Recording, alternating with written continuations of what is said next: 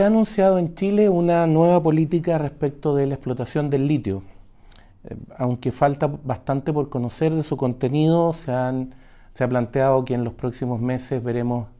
proyectos de ley, entidades nuevas, etcétera. De lo que se ha oído hasta ahora, surgen algunas preguntas que parecen muy relevantes eh, precisamente por lo que está detrás o por las ideas que están detrás de esas preguntas o que llevan a esas preguntas. Eh, lo primero es que pareciera haber resurgido, o quizás no resurgido, sino que seguir presente, unas ciertas tesis de anti-extractivismo o de crítica a lo que se denominó en su momento extractivismo y que fueron muy conocidas en el siglo XX en Latinoamérica, unidas a la teoría de la dependencia. Eh, ¿Se acuerda usted de la CEPAL? Eh, sus análisis y sus tesis del desarrollo hacia adentro y de la sustitución de importaciones?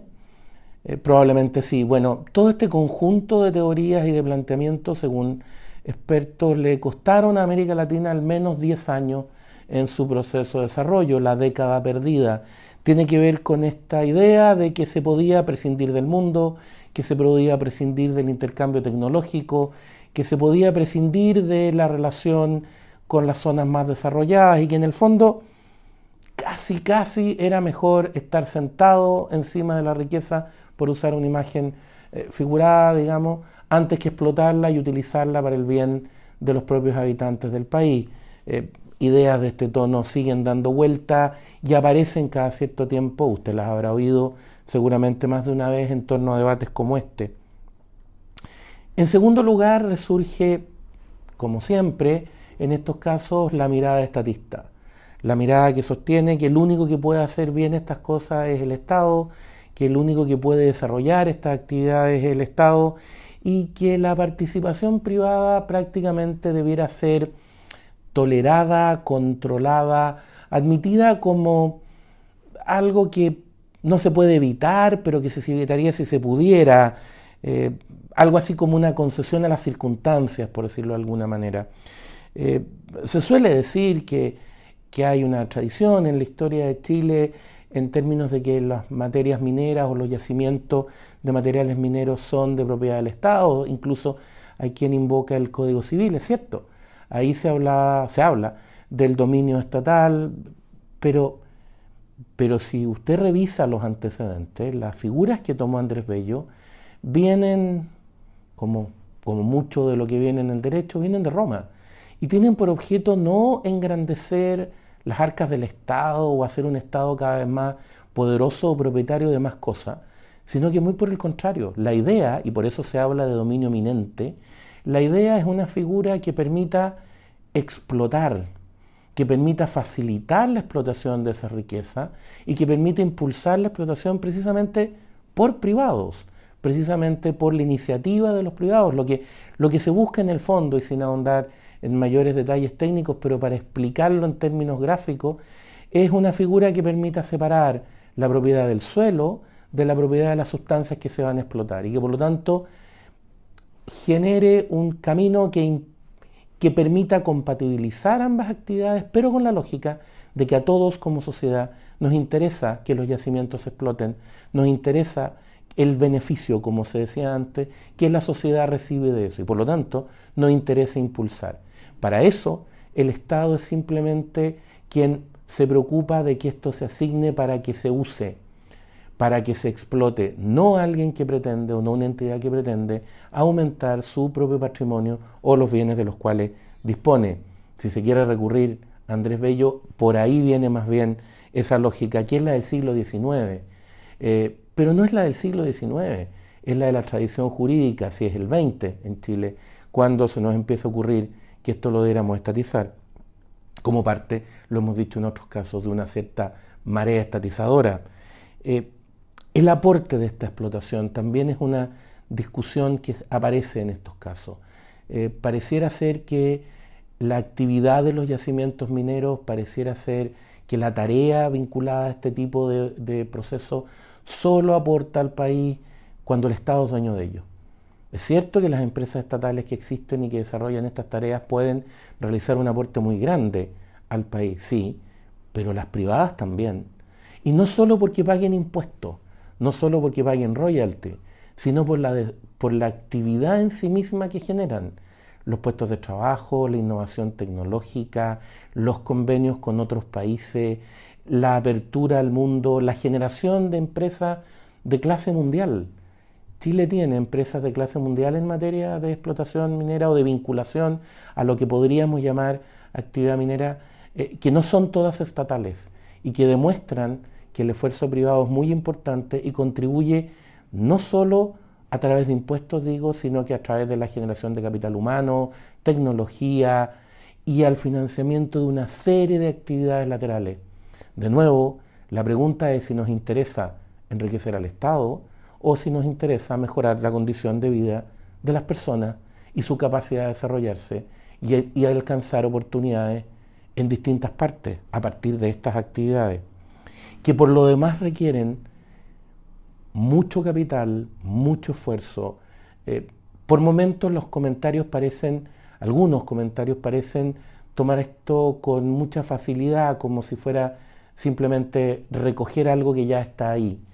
Eh, las inversiones que se requieren en, en exploración, en revisión de, de, la alternativa, muchas de ellas, como se dice económicamente, a fondo perdido, es decir, con una alta probabilidad de que no se puedan recuperar y después los esfuerzos de inversión que se requieren para poder conseguir el capital primero y después la tecnología y los equipos para hacer la explotación, suponen un esfuerzo muy grande. De nuevo, si lo que se quiere es beneficiar al país, lo que debiera interesarnos es que el esfuerzo se haga y que por lo tanto quienes aportan ese capital puedan obtener la remuneración que de él corresponde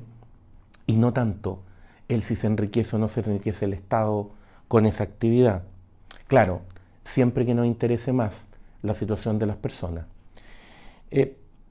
y aquí está quizás la pregunta más relevante cuando se analiza lo que se está conversando y cuando se analizan estas ideas en torno a esta política. Eh, desde hace tiempo se viene hablando en Chile de decrecimiento. Se viene sosteniendo de distintas maneras y en distintos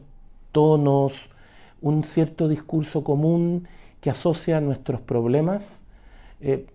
a que, estamos a que somos más ricos, a que hemos intentado ser más ricos, que viviríamos mejor,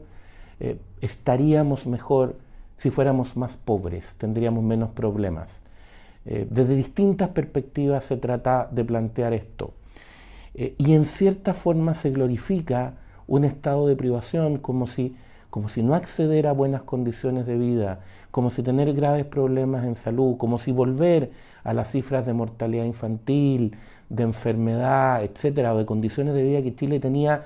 hace no tanto tiempo, estoy pensando a mediados del siglo XX, fuera un avance o un beneficio porque habríamos dejado de estar en esta carrera. Eh, y se dice que el capitalismo cambió estas cosas y que aquí hay un problema. Es cierto que las cambió, pero las cambió para bien. Eh, uno de los grandes beneficios del capitalismo es que es la primera vez que una doctrina sostiene y prueba que el problema de la riqueza, o mejor dicho, el problema de la pobreza se puede resolver no por la vía del reparto, sino que se puede resolver por la vía de generar riqueza. La gran diferencia que hace el capitalismo en la historia de Occidente es que sostiene y demuestra que es posible generar más riqueza.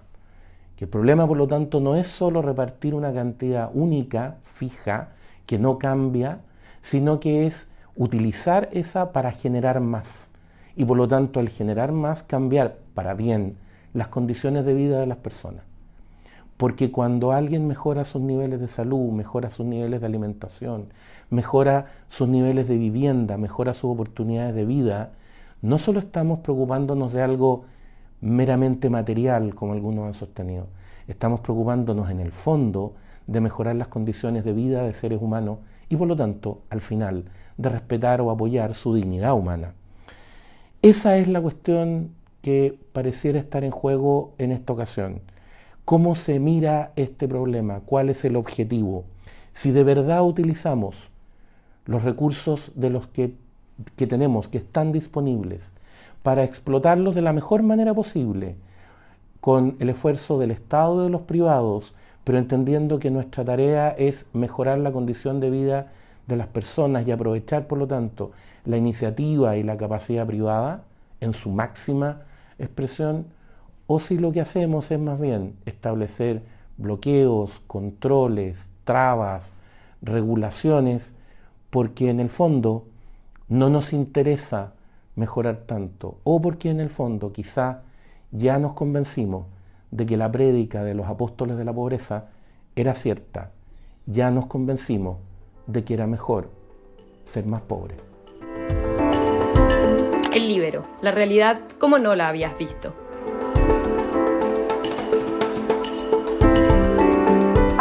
Contenidos lleguen más lejos haciéndote miembro de la red Libero.